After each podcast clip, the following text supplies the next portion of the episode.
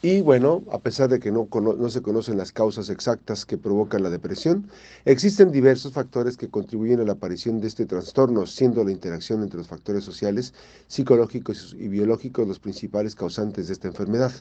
El Consejo Nacional para el Desarrollo y la Inclusión de las Personas con Discapacidad eh, pues está también marcando esto dentro de su agenda principal. Ellos agendaron este 13 y recordaron eh, se conmemora el Día Mundial de Lucha contra la Depresión, un trastorno que incide significativamente en las tasas de mortalidad a nivel mundial, impacta a personas de todas las edades, sin embargo, son los adolescentes y personas adultos mayores los grupos más afectados. De acuerdo con los datos de la Organización Mundial de la Salud, la OMS, la depresión es un trastorno mental que afecta a más de 300 millones de personas en el mundo. Es por ello que el objetivo de la conmemoración de este día es la sensibilización, la orientación y la prevención para que las personas pues, conozcan este tipo de enfermedad.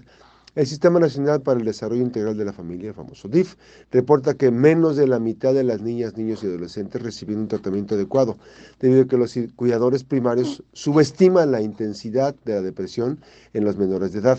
A pesar de que no se conocen las causas exactas que provocan la depresión, existen diversos factores que contribuyen a la aparición de este trastorno, siendo la interacción entre factores sociales, psicológicos y biológicos los principales causantes de esta enfermedad.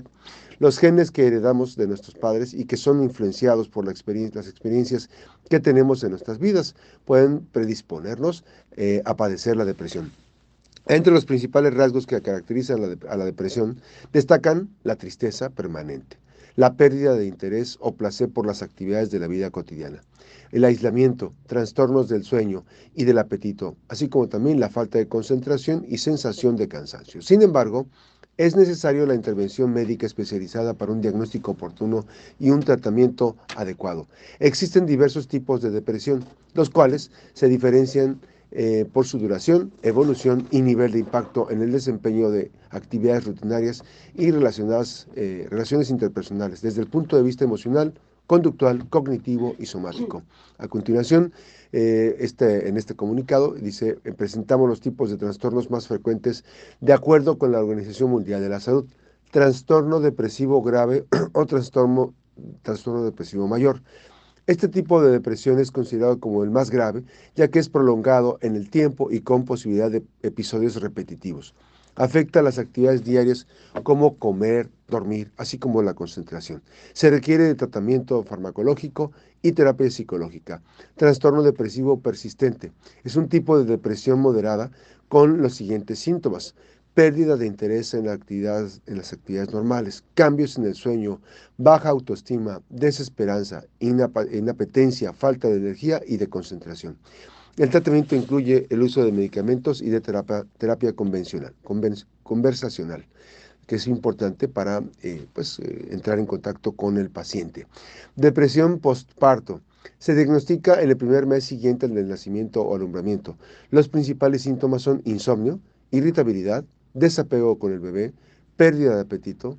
El tratamiento se basa en terapia, antidepresivos y terapia hormonal. Trastorno afectivo estacional. Se produce generalmente durante la estación invernal, coincidiendo con la reducción de las horas del sol. Los síntomas característicos son desesperanza y retraimiento social. Se requiere de aplicación de fototerapia, medicamentos y terapia conversacional. Depresión psicótica, esto es importante, pero chéquenlo bien. Se caracteriza por la, por la presencia de alucinaciones o episodios psicóticos con sentimientos de desesperanza, inutilidad o culpa, fatiga constante, retraimiento social e irritabilidad. Se requiere tratamiento farmacológico conjuntamente con terapia con terapias psicológicas. Enfermedad maníaco-depresiva o trastorno bipolar. Ojo, es un trastorno permanente que genera cambios clínicos en el estado de anímico, con, altos, em, con altas, altos emocionales, manía o hipomanía y sentimientos de tristeza o depresión. El tratamiento incluye medicamentos estabilizantes del humor, antipsicóticos, antidepresivos y psicoterapia. Superar un episodio depresivo requiere orientación médica especializada y apoyo por parte del entorno afectivo y familiar de las personas afectadas. Para prevenir la depresión, la Organización Mundial de la Salud recomienda programas que apunten a su reducción. Entre las estrategias comunitarias eficaces para lograrlo, se mencionan los programas que promueven un modelo de pensamiento positivo, mantener un estilo de vida saludable y contacto social. Además, según su clasificación y teniendo en cuenta el criterio médico, se podrán llevar a cabo tratamientos combinados entre terapias psicológicas y o tratamientos con psicofármacos. Asimismo, deben considerar la eficacia de los tratamientos eh, psicosociales y la necesidad de apoyo en el acompañamiento durante el tratamiento para garantizar la integralidad de las personas. Se requiere atención psicológica, puedes, si requieres atención psicológica, puedes acercarte a instituciones como el Consejo Nacional contra las Adicciones, la famosa CONADIC. Hay un 800-911-2000. Es el teléfono que está aquí también en Colima. Parece que por ahí te va a pasar el dato del teléfono que está eh, vigente para atención.